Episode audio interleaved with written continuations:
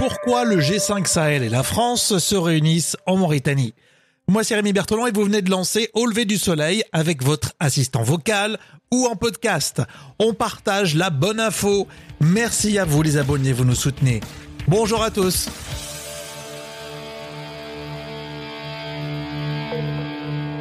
Au lever du soleil avec Rémi.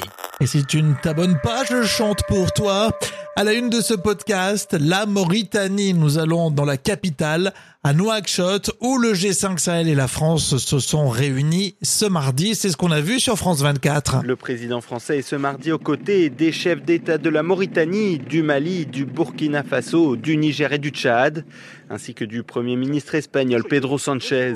Et au cours de ce G5, l'Italie et l'Allemagne vont se joindre aux discussions. Alors pourquoi cette grande réunion? À Nouakchott, en Mauritanie, il devrait faire le point sur les engagements pris en janvier pour la région, lorsque la France avait décidé d'envoyer plus de 500 soldats supplémentaires pour passer à 5500 hommes sur place. Eh oui, 500 soldats en plus, c'est beaucoup.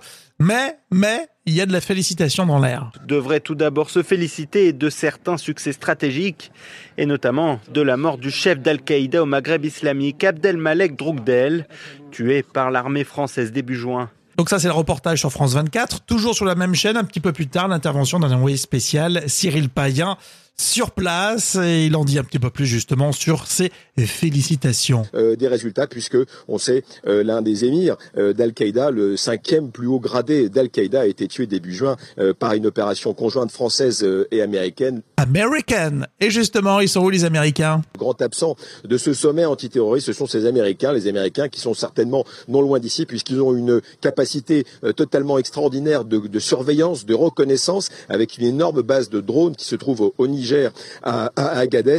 Ces Américains comme une euh, épée de, Damoclès qui euh, menace par la voix du président américain depuis quelques mois de se retirer. Donc, sujet et reportage à retrouver en replay sur france24.com. Pour aller plus loin, le Monde, daté du 28 juin, avec le Sahel, nouveau champ de bataille de la guerre entre Al-Qaïda et l'organisation État islamique.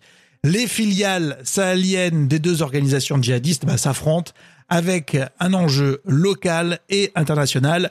Les années de coexistence pacifique, bah, c'est terminé depuis six mois. Euh, toujours dans le même quotidien Le Monde, mais cette fois-ci en date du 17 juin, le réchauffement climatique qui déstabilise la région au Sahel avec notamment la disparition des plus vieux baobabs d'Afrique. Ils disparaissent un à un.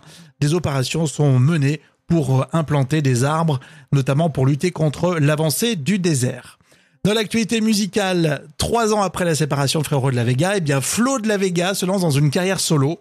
Lancez Au lever du soleil la playlist sur Deezer et vous allez écouter leur nouveau single, enfin le nouveau single de Flo puisqu'il est tout seul maintenant.